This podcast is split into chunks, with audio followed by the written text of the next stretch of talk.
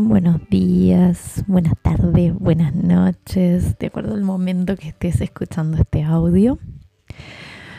Hoy vamos a hacer una meditación para conectarnos con nuestro amor propio, para ir hacia adentro y para tratar de que nuestra mente lo puedo entender desde ahí. O si no, que empiece a romper esa pequeña capita. Vamos a comenzar acostando nuestro cuerpo o sentándolo. En general, prefiero que sea acostado o acostada, porque es cuando nos entregamos con mayor facilidad. Solo aquellos que tienen mucha práctica se entregan más fácil en una postura sentada. Si querés hacerlo sentada o sentado, hacelo de esta manera. También está perfecto. Como vos lo sientas. O puede ser simplemente caminando, escuchándolo y sintiéndote, conectándote con esa parte tuya, de nadie más que vos. Así que te invito a que lleves la conciencia, la atención a la parte de tu pecho. Exhales, esta vez por boca. Inhalamos por nariz y exhalamos por boca.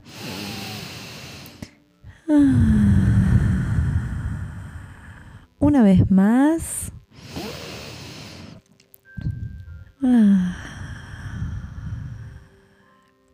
ahora sí, podemos respirar normalmente o con una respiración abdominal, o sea, inhalando inflamos la panza y al exhalar se mete. Vamos a hacer un pequeño escaneo de nuestro cuerpo para soltar cualquier tipo de tensión que haya a nivel físico desde la mente. Nuestro cerebro no diferencia realidad de fantasía. Empezamos por los pies, los observamos y los soltamos. Tobillos, los suelto. Piernas, las suelto rodillas y caderas, la suelto. Parte baja de mi espalda, la suelto. Parte de adelante de mi cuerpo, la suelto por completo. Siento cómo se abre mi pecho también, cómo se bajan mis hombros o se apoyan un poquito más.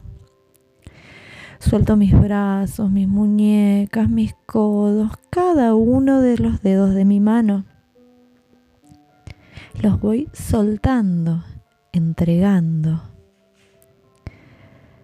Como que se va expandiendo esa zona. Se libera mi cuello, mi garganta, mi cara, mi boca, mis dientes, mi entrecejo, la tapa de mi cabeza. Me entrego ahí. Me entrego a ese momento. Suelto todo mi cuerpo, desde la tapa de la cabeza hasta la planta de los pies. Siendo consciente de este cuerpo y obviamente agradeciendo todas sus partes que trabajan para mí de la forma que mejor lo pueden hacer. Lo dejo ahí en ese estado de presencia. Y voy a ir a un lugar donde siempre o muchas veces estoy, a mi mente. Esta vez la voy a utilizar para que la imaginación me lleve a convertirme en, esa, en ese campesino. un campesino muy pobre que vivía en lo alto de la montaña muy alto. Imagínate que tenía que caminar mucho para bajar todos los días desde su casa al río, solo con dos baldes o dos cántaros en su espalda para llenarlos de agua. Caminaba mucho, mucho, bajar era simple porque iban vacíos y era embajada. Pero cuando llegaba abajo, contento de poder llenarlos, agradecía esa agua transparente que podía tomar y disfrutar. Tomaba también agua y con los baldes llenos empezaba a subir la colina de la montaña para regar sus plantas. De esta forma conseguía cada año un cultivo espléndido. Pero una calurosa tarde de verano, este hombre se sentó a la sombra de un árbol a descansar, estaba exhausto. Y una piedrecita pequeña hizo un pequeño agujero en uno de los baldes. Al cabo de unos meses, el balde, intacto, le dijo al otro, no sé cómo no te das cuenta de que eres un estorbo y no servís para nada. Nuestro amo nos hace no hace más que bajar y subir la montaña para ir al río y del río a la montaña. Yo le ofrezco todo el agua, pero tú en cambio la vas perdiendo por el camino. No llevas ni la mitad del agua. Con todo el esfuerzo que él hace, no sos capaz de retener esa agua. Y el balde agujereado se puso muy triste al día siguiente le dijo a su amo, a este hombre, Amo, no debería llevarme al río. La verdad que ya no sirvo para nada. ¿Por qué decís eso? Preguntó el amo. Porque tengo un agujero que cada vez es más grande y cada vez que subes cargado conmigo por la montaña, voy perdiendo el agua que recogiste en el río. Y el amo le responde, eres más valioso de lo que piensas. ¿O acaso no te fijaste en que ahora el camino de vuelta a casa está repleto de flores? Es porque al ver que tenías un agujero, fui echando semillas por el camino para que nacieran y adornaran de colores el camino de vuelta. Y obviamente que este balde empezó a sentirse mucho mejor.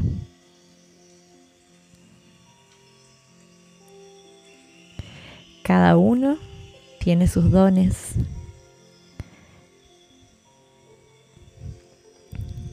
Era el don del balde que con esa herida que tuvo, por ahí dio a luz a otras flores, a otras situaciones. La importancia del campesino que valoró la herida del balde e hizo que desde ahí nacieran flores maravillosas.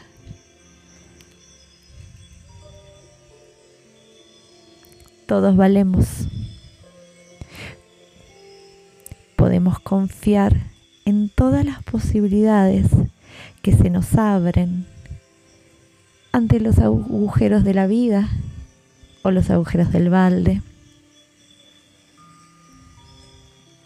Por eso agradecemos nuestro cuerpo, cómo está funcionando. En algunos lados para nuestra mente de forma perfecta y en otras consideramos que no tan bien. Pero todo tiene un gran don. Cuando amo esa herida, por ahí entra la luz, como dice Rumi. Por la herida entra la luz.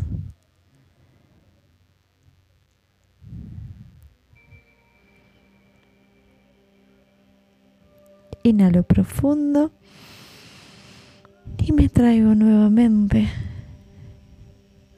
a este cuerpo y a este espacio del que nunca me fui. Me amo y me acepto en toda mi manifestación de vida, con agujeros o sin agujeros, porque cada agujero puede ser un gran don, o mejor dicho, lo es y aún quizá no lo puedo ver. Gracias a cada agujerito. Namaste. Muchas gracias.